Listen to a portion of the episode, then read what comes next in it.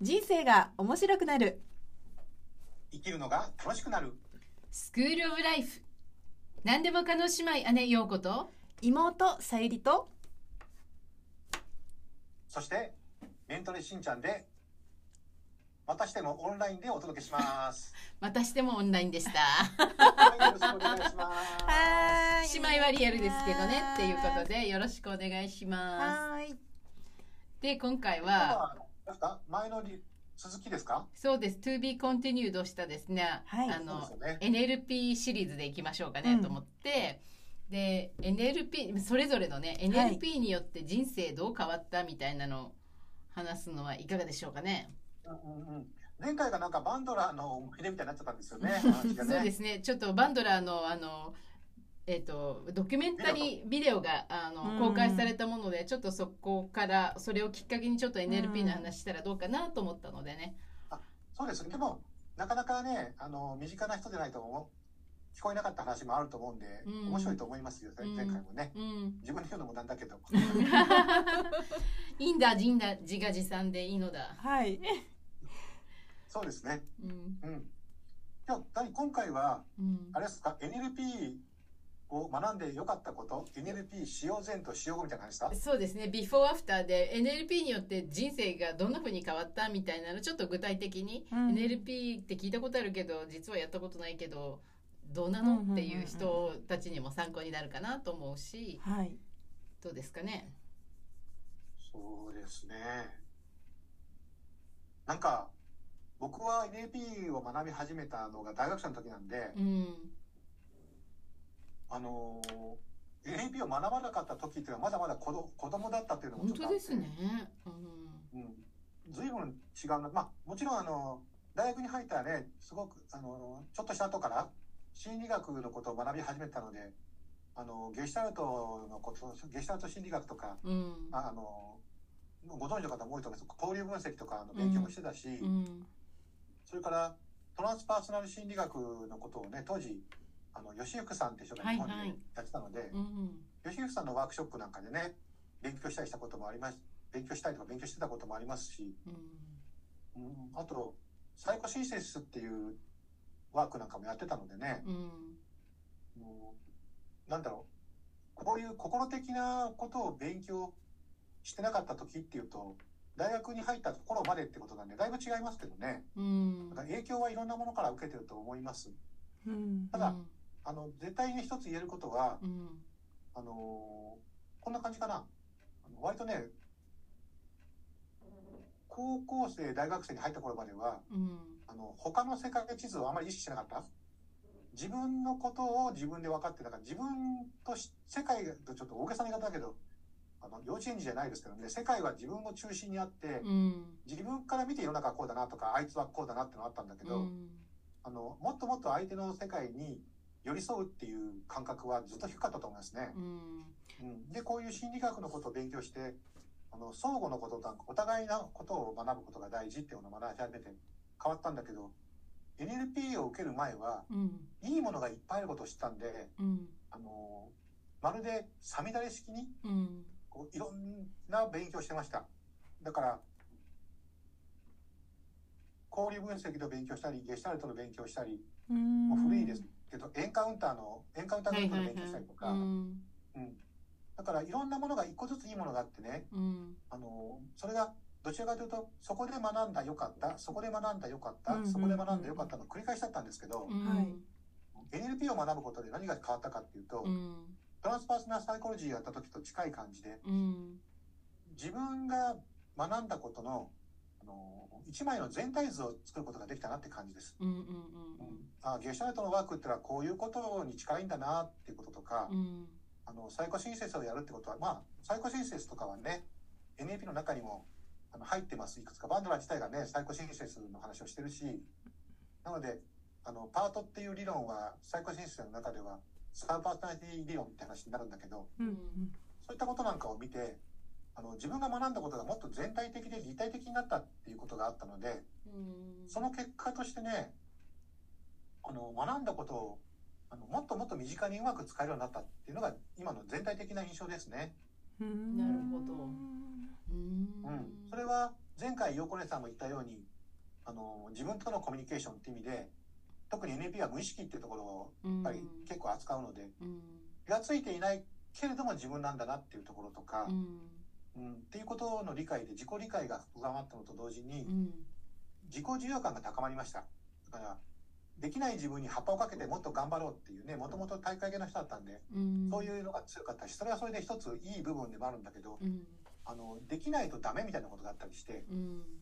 もっと言えばすごいできる人を見るとああまだまだだなみたいな気持ちしかなかったのがこう自分にもう少しこう優しい付けができるようになったなっていうのが全般的に良かったですね。うーん。なるほどなるほど。そうそう。就職して仕事をしてくる中で NLP ってどんな風に活かせたって感じします？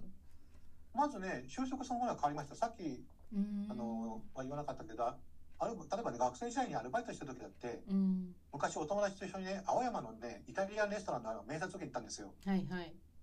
ですごくねかっこいい店でよかったんだけどうん。なんかねそこにいる自分が想像できない。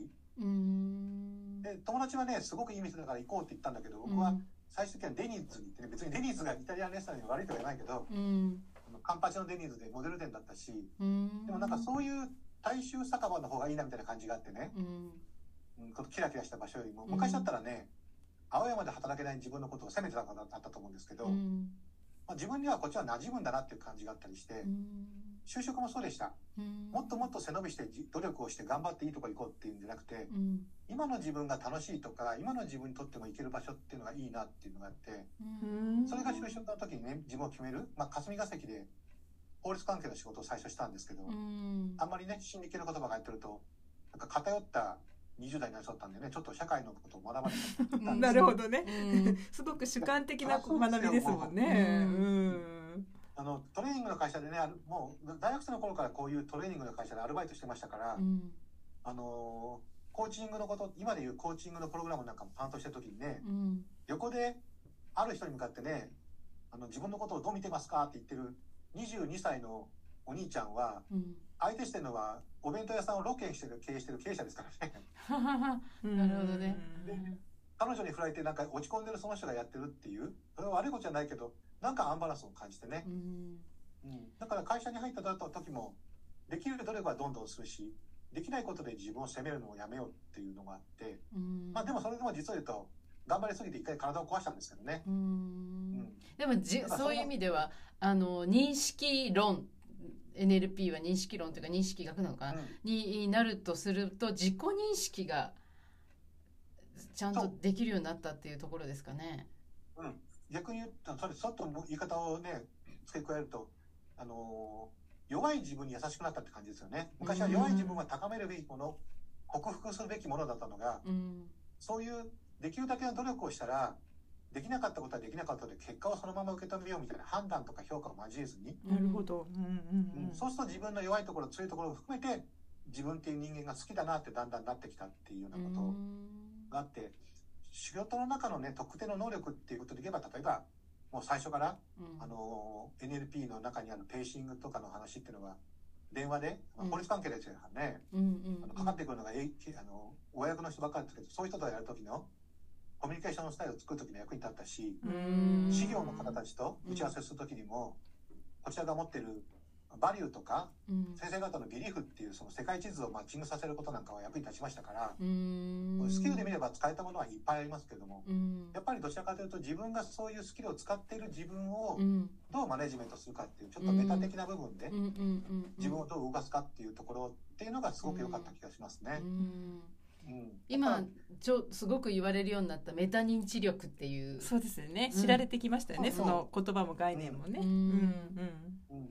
それはね実はあのうん。大学生の頃にあの六本木の愛宕山のところにあるねあのお寺でうん。座禅の会に朝通ったんでうん。そこでもねこう自分をメタ的に見るっていうようなことまあそういう表現じゃないけどうん。あのお坊さんから教えてもらったんですけど、うん。まあ、それも含めてもっともっと社会っていうフィールドの中でそれを実際的に使うようになってきたなっていうのがうまく使えるようになったのは NLP っていうものがあってうん。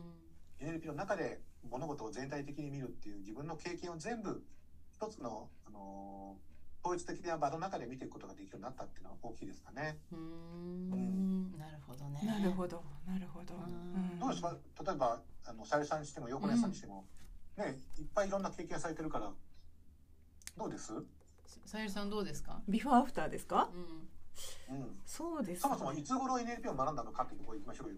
あ私はですね、えー、と社会人になってですね社会人になって NLP を学んだのは私は新一さんの部下になった時ですね。なるほど。ですか、はい。なるほどなるほど、はい、かつての上司ですので新一さんはですね。違う部門からうちの部門に変わってきた時が始まりなんですね。そうです。はい。うん、そうです。あえででいうよりも、えー、新一さんのセミナーを私が、まあ、あのアシスタントというよりはまだこうなんか駆け出し、セミナー事務局 メンバーみたいな。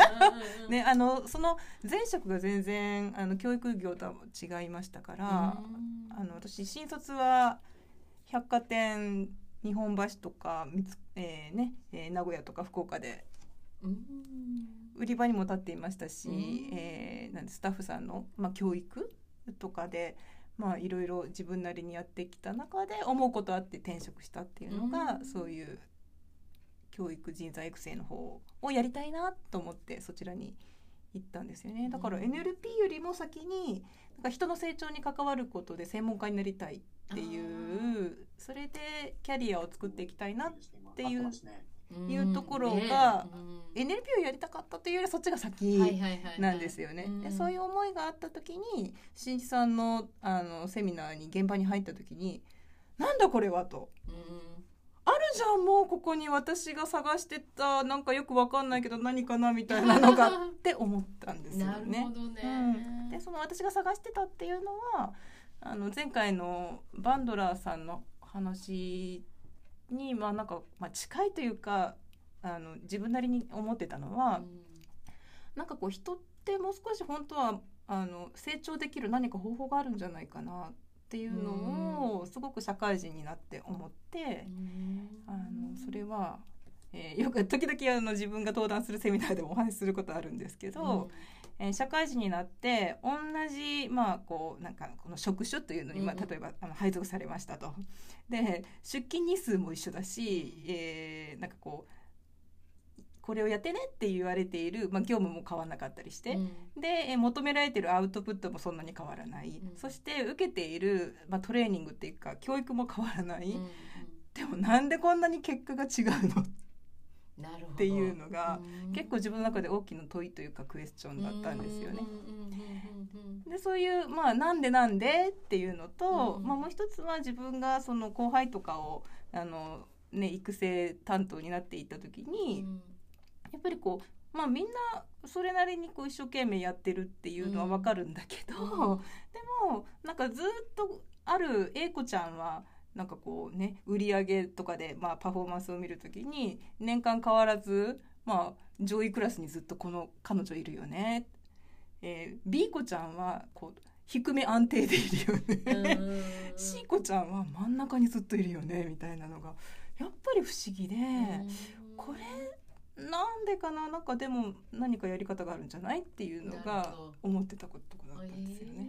はい。それはもうその人事の仕事 HR の仕事をしてた時に思ったってことじゃえー、というよりは私はもう現場でずっとやってたので、なるほどなはいるほど、あのまあ、うん、今でいうところのこう、えーあれですよね、まあ、グループリーダーとかなんかそういう教育だけが仕事というよりは数値抱えて育成するっていうね。るほど。はい。なるほどなるほど。そうですよね。うん。なのでそこでなんか思ってたことが、うん、あの新地さんがやってるトレーニング見た時に、うんこれなんかもう少し、うん。あの自分も学びたいなと思ったのと、うん。こういうことを一人でも多くの人が知っていくと、うんまあ、まずは毎日とても時間を使っ時間とエネルギー使っている自分の仕事っていうところに、もっとそのやってることがあ良かったって変わっていくと思ったし、うん。まあ、特に人と人とのコミュニケーションっていうところで、うん。あのやれることいっぱいあるじゃんって思って、うんそれが最初ですね。なるほどねで、うんそれであれですか？えっと、えーオーガナイズして、えっとはいえっと、セミナー事業のお事務局をやってでそこから NLP を学ぶところに、あこれ学んでみようってそうですね。まああのここもね話したらちょっと長い話になるんですけれどもね。あなんかえさっきしんいちさんが言ってたなんだっけ？ななんでしたっけ？あの突然やってきたっておっしゃってたの。あれ？突然やってきた何が突然って？あれ？ごめんなさい。原さんが突然やってきたってさっきお話ししてませんでしたっけ？そう原さん最初ねコーチングの部門にいましたから、うーんうん、でその時はねあの隣の部門ではあったけど別に仕事中にねみんながやりときしたわけじゃないから、うんうんうん、そっからですよね。そうですね。は。い。まあうん。あのいろんなちょっと社内のあの移動もありまして、うん。私がまあ、えー、新一さんのところの、えー配属になって、うん。っていうところで、まあ、本格的に NLP の担当者っていうところで。NLP の担当者になったんですね。はい。そうですね。ね。そこで学び始めた。そうですね学び始めそうですね。学ぶのと仕事がもう同時同時に。進行だったってとこですかね。うんはい。えでもワクワクしましたよねきっと。欲しかったものがそこにあったのが学びながら仕事になるみたいな。そうですね。私にとってはあのやっぱり自分が大学の学部を選ぶときに最初ね心理学部っていうのを検討したんですよ。あそうなんだ。もともとね、はい。興味があった分野だったんですね。はい、うん。なんですけどなんかその時は自分がこうピンとこなかったところもあって、興味はありつつっていうところがあったんですけど、うん NLP を自分が知って学んでいくと、まあ、やっぱこれは実践ありきの,、うん。うん、あのものだなっていうところがあったので、なんかそのね研究室の中だけとか、うんうん。ああまりにもアカデミックによるというよりも、うんもう社会人として学んでやっていくにはむしろこっちの方がうん。うんいいなやりたいことができるなと思ったっていうのもありましたね。うん。えでどんな風に変わりました？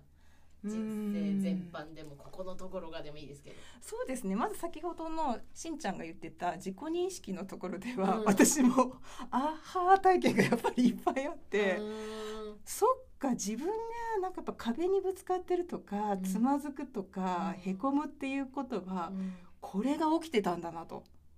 なるほどいねうことが自分なりにすごく理解できたんですよね。でなんかこう、まあ、例えば理解ななんで私一生懸命やってるのにこれなんか伝わんないのかなとか、うんうん良かれと思ったことがなんでこんな風になっちゃうのかなとかもあるし、うん。ね、あのそういうなんかこうへへこむとかね、うん。えそうそういったことが自分なりにねすごく理解できました。なるほどね、はい。そうした理解できるようになったことで自己認識力が高まり、ええ自分の言動行動みたいなものが、うんうん。あの認識できるようになって理解できるようになって、はい。で行動も変えられて変えてみたいな感じで人生がこんな風に展開したとか変わったとかなんかあります？仕事がうん。こんな風にやりやすくなったとか。そうですね。やっぱりその一番大きいのは人との関わりですよね。あの自分と違う自分と随分分野が違ったりとか、えー場合によってはお立場が随分違う方に対しても、えーちょっと言葉に語弊があるかもしれませんけれども変に自分をこう蔑んだりとか、うんあのなんかねっていうことがななくなって、あのフラットな自分としてそういう方とコミュニケーションが取れるようにすごくなったなうんと思います。なのであの、うん、すごくガツガツ頑張らなくても、えーまあ、一般的に言うと人脈が広がるっていうんでしょなるほどなうか。るほどなんかあの他の時にも話しましたけどコミュニケーション力が高まった感が、そうですね。ってことですよね。わかりやすく言うとそういうのはすごくあったと思いますね。うん。なのでお仕事でも自分が一見ちょっと苦手なうん。分野のところであっても、まあ、人とのつながりで助けてもらうこともすごく増えましたし、うん。逆に言うと、まあ、原さんがいるとなんかこうすごく調整してもらえるのに助かるとか、うん。あのね、メタ認知が上がるとうんそういうこともやりやすくなるっていうのもあったと思いますし、うん。っていうところが全般的にはそれはありますね。なるほどね、あとは家族関係とかね。ああ。プライベートのとかで言うとやっぱり。家族関係の感じも変わりました？あ変わりました。それはもうすごく恩恵がたくさんあったと思います。例えばなんか具体的に言うと例えばろとかっていうのあります？そうですね。やっぱりなんかこう身近な人にはこうであってほしいとかこうであるべきじゃないみたいなのって、放っておくとやっぱり出てくるしそういう気持ちもまあもちろん湧いてくることあるんですけど、うん。そのことに対してなんかやっぱりあまり相相手を裁くっていうことが減ったなって思うのでうん自分が楽になりましたし。それ大きいですよね、うん。相手を裁かなくなる相手を批判しなくなるっていうのが一番誰にいいかって自分に一番いないんですよね。楽になってストレスがなくなる。まあ、まさにです。ストレスがなくなって、まあもうだったらもう起きたものはそうなんだねみたいなところからうん。話が聞けたりとか、ううん。んなんか一緒に考えていくとか、場合によっては自分ができることを応援するなんていうことが義務感というよりはやりやすくなったうん。なっていうのはそれはものすごくあると思います。あそう、はいえーじゃあ家族関係のコミュニケーションもすごい。そうですね。そんなねあれですよ。別に絵に描いたようなドラマに出てくるような キラキラした家族っていうわけでもうん。もちろんなくいろいろ吸ったものあるんもですけど。ちろんね生きていればあのありますよ、はい。波がありますからリズムですからね。生き物は。吸ったら吐くと一緒のようにですね、はいはい。のリズムなので当然だと思うけど、でもそれがネガティブの方に引きずられたりとかなく、うん。あのじゃあどうしたらうまくいくっていうね、はい。What works っていう話をしましたけど、えっていうところに視点をぴょっと変えられるっていうのもあるんでえすかね。そうですよね、うん。まあ、あとはそういうねあのー何か問題があった時にそういうまあえー専門家の方に何かお願いするとか頼るにしても、うんやっぱり NLP で学んだことっていうのはうん自分の発想を切り替えるとか、うんうんうん、相手の方にどういう、えーちょっとまあリソースっていう言葉使っちゃいますけれども、うんあるのかななんていうことを考えながらやり取りしたりとかすることとかもすごくやりやすい助けてもらったこといっぱいあると思いますね。なるほどね。うんじゃあ全般的にすごい生きやすさにつながったり、もうそれはど真ん中ですね。ど真ん中ですね。はい、そうですね。うんあとは自分のご機嫌も取りやすくなり、そうですね。となるとやりたいこともやれるようになるっていう感じにつながっていくのかしら。それってどうですかね？まあやりたいことに対してなんかかつてだったら壁と思ってたことが、なんかその壁にならなくなったことはお多いとは思うんですよね。なのでまあフットワークが軽くなったりとかね。ううんん。なんかチャレンジしやすくなったあそれは本当にうん。ありますよなね。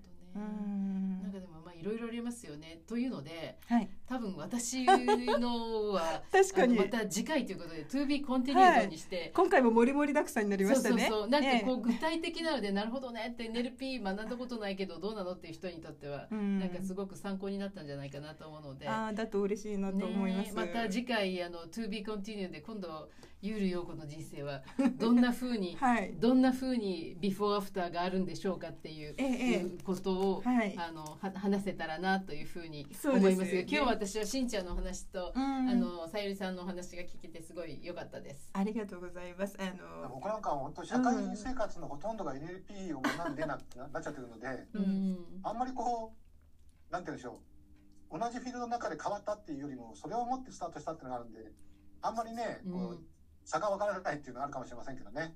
でもすごいラッある意味ラッキーですよねそれ持って就職してるって。そうですね。そうですよね。なんか最初そのロンドンにいた友人が、うんすごいすごいって言った時には、全然勉強するつもりがなかったですもん、いろんなことを勉強したから。うんあ NLP に会った時にですね。うん最初にねそうですそうです。うんうんうん。うん、でもね、あのちょこちょこ出会ったね、例えばちょっとあんまり言っていいのかどうかわからないですけど、こう、あるお医者さんのそういう勉強会なんかで、うんそういったことを勉強してくれてるなんて聞いたりすると、あ、うんわりかし出てきてるのかななんて思って、うんそのあたりから、まあ、あの関心持ったっていうのがありますからね。うんでもそれ持っていけてよかったですよ、本当。うん。よかったですよ。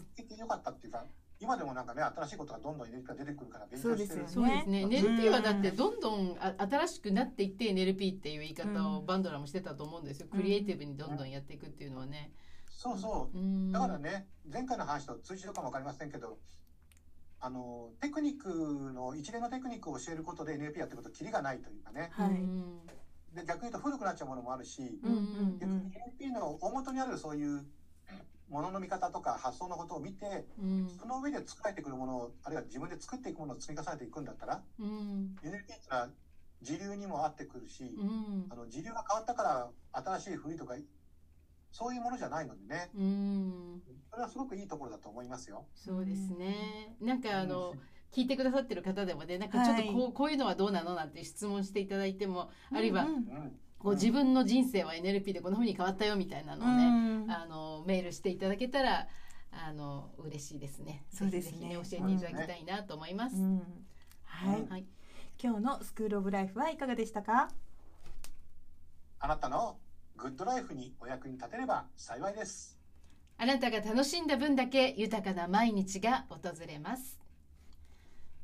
そそれではでは次回もお楽しみにバイバイ続きまます次は横で3はい編ですパート3行きましょう。はーい。